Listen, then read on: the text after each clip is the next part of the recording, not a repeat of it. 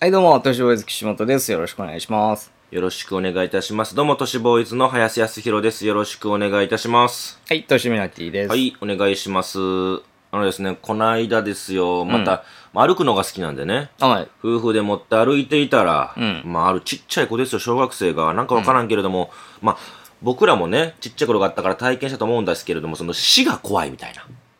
ああ、死ぬこと自体がね。自体が怖いみたいな。わかんないからそうそうそうそう。いや、もう、死が怖いんだって、その子が言ってたんですよ。何歳まで生きられるか、みたいな。事故とかそんなんで、って。未来が分かればいいのにな、いつ亡くなるかが自分が、いつ死ぬかが分かればいいんだけどな、って言ってたから、言ってやりましたよ。うん。その子に。なんて。ぐっと掴んで、うん。カラス、飼えよ。ってね。まあ、ぐっと掴む時点でもうアウト感はちょっとあったんだけど。どこさんだと思いますどこんどこ掴んだと思いますえ、あの、首とかじゃなくて。あの、喉チン コです。手を突っ込んでね、うまいこ奥までと。手入ったね。まあそのタイミングで。相手の協力もあって、うんうん。まあまあ、うんうまく使いましただとしてもまあ、内容もわかんないし。うん。なんでそんなことしたのかわか んない。いやな、な、カラス、そうなんですよ。カラ実スは飼え。ざ実はカラス飼えよって僕は言ったんですけれども、うんわからん。これもですね、いろいろ伝承がありまして、まあその人が亡くなることとカラスって密接な関係性があるっていうのはまあ皆さん分かってます。例えば、 密接か例えばそまあまのあ人が亡イくメなーったジな時にカラスが鳴くみたいなね、ああ、ある話がああっる。たりしますけれども、それって実は、それだけじゃなく、きちんと調べていくと、たくさんそれ以外の付属するような情報があるんですよ。はあ例えばだけれどもうん。死の知らせであるカラスの鳴き声、うん。死んでゆく本人の耳には聞こえないっていう風に、栃木、新潟では言われてるんですよ。はうん。だから、カラスが、カーカーえカーと鳴いている。うん周りの人は聞こえてるのに自分だけ聞こえないなと思ったら、その人は、死期があ、近い。直前ってことそう。う。はあ、そういうことねっ。ていうのがあるんですよ。うんで、これ地域によって違うんですよね。へうん。え、ななんでだろうな、それ。例えば、うん。滋賀県では、人の死が近づくとカラスが群がって、うんその家の近くで鳴く。うん。すると周りの人は、あ、いよいよあの人ももうわかんのかななどと噂をする。うんしかしその鳴き声は、その家の人には全く聞こえない。これは亡くなる人だけじゃなくて、家が聞こえない。えうん。家に住む人丸々聞こえないと。まあでも、それが近い同じこと言われてるのが、宮城、茨城、埼玉、和歌山、岡山、広島、佐賀。岡山も入っていい入ってるんですよ。うん僕の地元でもね、うん僕は聞いたことないんだけれども、うん。こういうふうに報告されている。そして、福島うん。のある一つの地域、ちっちゃい地域では、我が身にかかる人にはそのカラスの鳴き声が聞こえない。うん。亡くなる人は聞こえない。うん。三重県では親戚の者には聞こえるが、家族には聞こえないとか、なんか聞こえないばっかりなんだな。そうなんですよ。へえ。で、これ、れに関して、三重県のやつに関しては、親戚には聞こえるけど、家族には聞こえないっていう、うん近いものには聞こえるけど、ちょっと血が薄くなると、親戚クラスまで行くと、へえ。聞こえるとかっていう風にう、んうん。あったりするわけですよ。なんだろう、それ。で、それを裏返しにすれば、カラスの聞こえない声がね、うん。うん。鳴き声が聞こえない人は近いうちに死にますよって最初から言われてるとこも愛知にはあったりだとか、うん。そういう風に、カラスと死っていうのが、ちょっといろんな地域によってて、ちょっと違うんですよ。ほんじゃあ、聞こえてたら大丈夫ってことよね。そう。ほぼ。逆言えばね。うん。うん。っほうほうほていう話なんですよね。う。なんだろう、それ。なんかあんのかもしんないね。マジででも、あの、なんか、低周波とかさ、そうです音ね。波とかの、でし、式近い人聞きづらいっていこうう。怖いのもありまして、うん。あの、愛媛では、カラスがひどく泣き騒ぐと、人が死ぬと信じられている。うん。だけれども、それが気になる人は死なないんですって。うんなんだそれ。だから泣き声を上げるんだけれども、すっごい泣いてない。うん。気になる人は死なない。泣いてるけど別に気にならなくないって人は死ぬ。とか。意識の問題。聞こえてるんだけれどはあも。はうあ。ん。なんだそつれ。まり、カラスの鳴き声が聞こえるのだから死なないという理屈であるっていうふうに、うん。で、さっき言そうですねっ。てたうん。通りなんだ。そうなんですよ。っていうふうにへえ。話されている人がいるみたいですね。あと、うんカラスなのるほどね種類があったりだとか、うんうん。そういったのもあったりするから僕は言ってやったんですよ、子に。いやいや、人間ってさ、動いてる喉チンコつかめないんだよ。無理無理。あ、そっか。うん。できないですよ、そもっれ。とつかめそうなところにしときゃよかった。うん。すいません、あの、全部嘘です。申し訳ないです。その申し訳ない。子供なんていないです。どこ そにっもか。ら、そっか子供はいるだろ、別この世のどこにもい子る供なんていない子です。供はちょくちょくいるよ。のどちんこもないです。この世のどこにも。すいません。全部空想、妄想でした。申し訳ないです、それは。すいませんじ。ゃあ、ほ本編。本編行に入ってくりださい本編にます。いきます。教えて都市伝説。ははい。話していきたいんですけれども、すごいね、あの、ニュースがありまして、えっていうような、何あのね、これ、日本知ってるかな日本です、日本。もちろん日本なんですけれども、最近ですよ、うん。あの、9月入ってからの話なんですけど、うん。まあ、ある人がタクシーに乗車していたんですよ。うん。そういう人が会社員の女性、うん。神戸ですね。はうん、兵庫ね。神戸に乗っていた。で、傷害の疑いで現行犯逮捕されてるんですよ。い。女性が。女性が。うん。それ何したかっていうと、うん。タクシーの運転手の手に噛みついて怪我させたんですって。へえ、なんで52歳の女性が。知らないかも。これ、びっ見たかな、そんな。くりじゃない ?9 月の7日、午後6時半頃。夕方ですよね。いや、うん。まあ、時間はまあ、あれでしょう。な、なんでだよね。何があったのかってとこでしょう。神戸の、まあ、うん路上なんですけど、うん男性運転手47歳の右手に噛みついて怪我を負わせた疑い。同書によると、女性はですね、乗車中に便を漏らした。うん。シートのクリーニング代をめぐって運転手と口論。うん。おーそこで手に噛みついたと。うん。女性に話を聞くと手に噛みついたことは間違いない。シートについては必ず弁償をするというふうに容疑を認めている。うん。女の人は当時酒に酔っており噛みついて立ち去ろうとしたため、運転手が腕を掴んで押さえた。っていう風な。うーん。話したんですよ。うんこ。れ結構むちゃくちゃじゃない言ってること。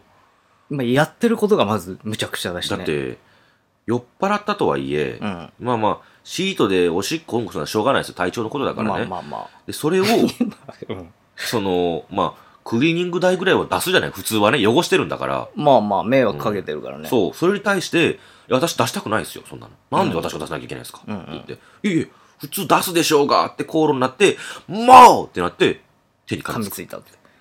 わあ、怖っあと、噛みつかせたんですね。なかなか難しいいねや、俺、だか噛みらつ、かせるって最初あれなんかなと思った。あうの、んほ運ら、転最してる近の時とかタクシーってうんさ、ほら、あの、なんかし、プラスチックみたいなあのが守られそういうのたねりするから、うん手しかこう、出すとこないから、はい。それで噛みつかれたとあーか、そういうことかなと思多った。分路上って書い出ててるんで、るもんねそうそう、タクシーから出て多分口論してるんだと思いますね。でも、ガブッといったんだ。そう。怖っで、それで、じゃあ警察をってなって、うんでもね、あの、俺タクシーやってた友達とかいいるけど、はいあとつ、ついこの間もタクシードライバーの人に話聞いたタイミングで、あの、やっぱり女性の方が、うん。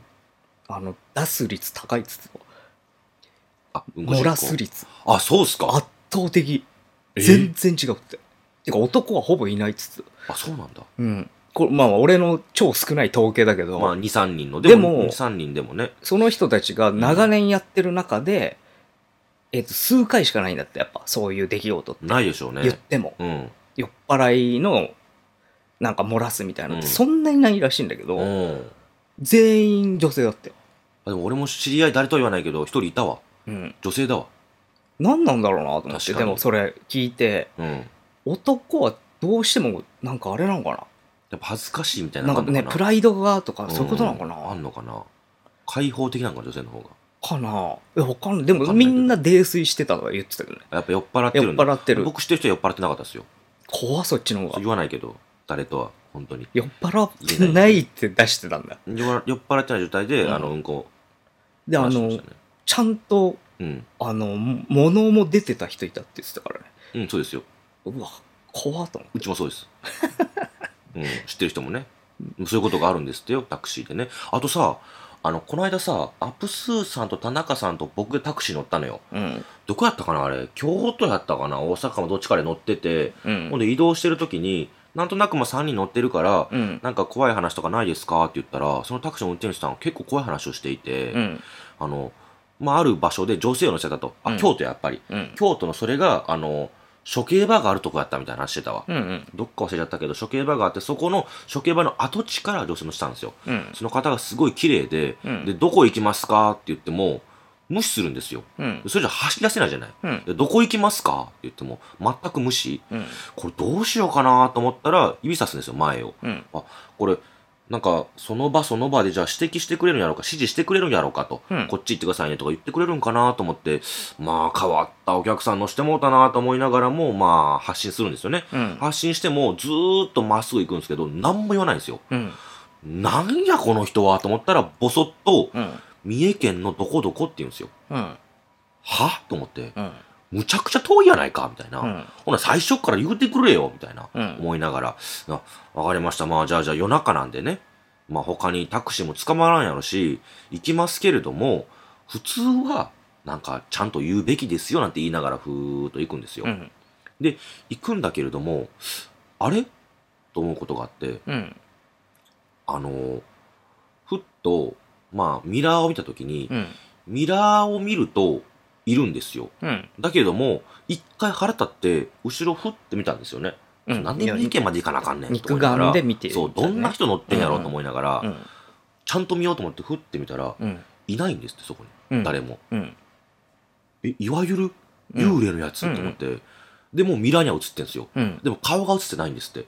うんでわかんないんだな顔んだこれと思いながら、気色悪いと思いながら下向いてるからね。ううんーっと進む。でも三重県行きゃいいんだろうと思って、金もらえるもらえないとかじゃなくても、生きて帰れたらいいと思って、うんそのままぐーっと進む。あそした行らったんだ、その女性がうん手鏡を持っていて、うんその手鏡はあの料金置くとこあるじゃない。うんあそこに手鏡、ちっちゃい手鏡をふっと置くんですって。うん鏡を上にする状態にして。うんうんうんうんで、なんでここに手鏡置くねん、この人と思いながら、手鏡スッて見たら、うん手鏡に自分の顔が映ってるんです、その女性の。うんそれ見たら、あ、そこでやっと女性の顔が映って、うんあ、女の人の顔や。でも気持ち悪いな、この人。なんで手鏡を置いて、その手鏡にしかその顔が映んないんだろうと思って、全部な謎やから、うん気色悪いと思いながら、そこの三重県の、まあ、ある大きな神社の近くについて、うんで、ここの奥の家ですって言うんですけど、この奥に家なんてないんですよ。うん奥家ないですよって言ったら、じゃあここで止めてくださいって言われて、そこで止めて、うん降りた。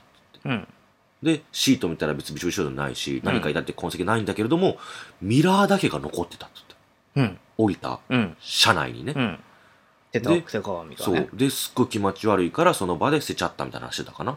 へー会社に預けたかうん捨てちゃったかって言ってたけど、うーんなんかすんげえ不思議な体験してて、これ面白いねうん、なんかわけわかんないですけど、お題は手鏡みたいなことあ、そういうことか。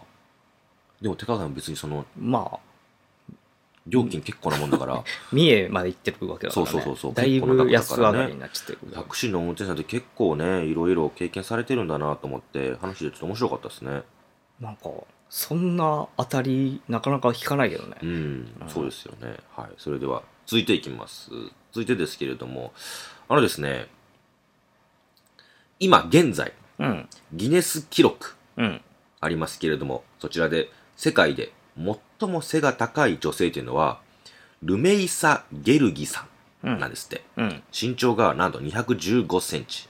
うんでかかなり大きいですよね、んただ過去日本にはそれを超える女性がいたんじゃないかって言われてるんですようんだからギネスブックには登録はできないんだけれどももう亡くなってる人だからうーんだけれども過なん去かこういう人がい記録がたあるんだそう記録が残ってるんですよ、うんこれギネス超えてるじゃんってのでちょっと今話題になってるんですよね、日本で日本でうんそれが江戸時代後期だいぶなんですよね遡るなそうなんですよまあうん数百年前ですけれどうも、ん身長なんと227.3センチでかっかなり大きいですよねうんはで、長身の、しかもこの人、遊女なんですよ。うん いや遊女。うんだからこそ、記録に残ってんですよ。ああなるほどねそう。いろんな人相手にしてわるかざら。わざそっか身長そんなに取っとかないもんね記そう録なんとでしすてよ。名前を、つたうんという方。う生んまれは今の千葉、静岡、福井、東北あたりって言われている。ただ、だいぶ特定はできていない。だいぶうん広いうんね1807年、うん23歳の頃。うんこれも20歳って説もあるんですって。うーんそれが、鶴屋という女郎屋があって、うんそこで、大きな女性で、まあ、その遊女がいるっていう大評判だったと。うん。まあ、それ評判になるよな。そうなんですよ。それで記録が残ってるんですよね。うん。ある人から、ツタの手形をプレゼントされた滝沢馬琴がいたと。うん。あの、滝沢馬琴が計測したところ、中指の先端から手のひらの下まで、なんと21センチあったと。うんかなりでかいうん。横幅も親指を加えて12センチあったからかなりでかい。うん。で、腕力も強くって、その、怪力を披露することはなかったんだけれども、手もでかい、身長もでかいからかなり強いまあまあはずと。強いだろうね。そう。で、これが、まあ、今でもかなりでかいんだけれども、うん江戸時代ですから、まあそうね。庶民の平均の身長、男157.1あセンあ、それぐらいの時代だ。チ、女性が145.6センチ、その時代での227.3センチなんですよ。 80センチぐらい多い多いってことそうね女性のうん。平均の。で、まあ、かなり、はあ性格は優しく、容姿、気になりません、うん、気になる。かなり美人。うーん。それで、珍しさもあって、お客さんが殺到したんですよ。そう、それなら。そう。で、ツタさんは、うんなぜそのような職業をしてるかというと、巨体というのを恥じていたんですって。私は、ちょっと、恥ずかしいから表に出られない。うんだから、裏の仕事をしたいんですって言って、あーうん。その対面式である遊女の仕事を選んでいる。だけれども、そんなに話題になると思ってないから。なるよね。ううんん。当時な、なるって思ってない持かってら、ないんだ、本人は。恥ずかしいと思ってるだけであったから、うんこんなことになるとはっていう感じ。じゃあ、思ってた感じと違う売れ方しちゃったみたいなそうこなとんでだ。すよ。で、大きいってやっぱ恥じてるから、うん初回のお客さんには、袖にくるんで手を見したりとか、足を見せることを嫌がってたんですって。だから座ってしまって、うん大きさを隠すみたいな。でもわかる。るけどな、多分。で、このいじらしい感じ、うん。手足を見せないっていじらしい感じが、逆にむちゃくちゃファンがつくんですよね。まあ気になるもん。わーって顔美人でうん、いじらしい感じすっごいいいじゃないって話題になったと。うん。で、多くのお客さんと交わることになった結果、うん。性病を患って、鶴屋から姿を消すと。うん。で、まあ、死んでしまったという噂もあるんだけれども、その後、見せ物小屋、うんまあもしくは茶屋とも言われてるんだけれども、浅草があって、そここの、ね、まあ、大女みたいな名前で名乗って、うん。芸人になったって話もあるんですよ。うん。いやむ、むしろそっちになりそうだなって思ってたけどね。だから多分その恥ず大かきさっしいてっていう気持ちからうん、その人気が出てきて、うん。で、えっ、と、あ、別に恥ず、恥ずべきことではないのかなって思って、その見せ物小屋とか茶屋とかに行ったのかもね。もしかしたから。ね。まあ、んまあ、まあ、仕事選べないからかもしれないけどそう。耳麗しいっていうこともあるし、うんで、まあ、後年はですね、うんまあ、その、性病から梅毒で亡くなったという話もあるんうでん。すね。で、他にも、なんかまあ、美人やし、なんていうんですか、その気立てもいいし、うん。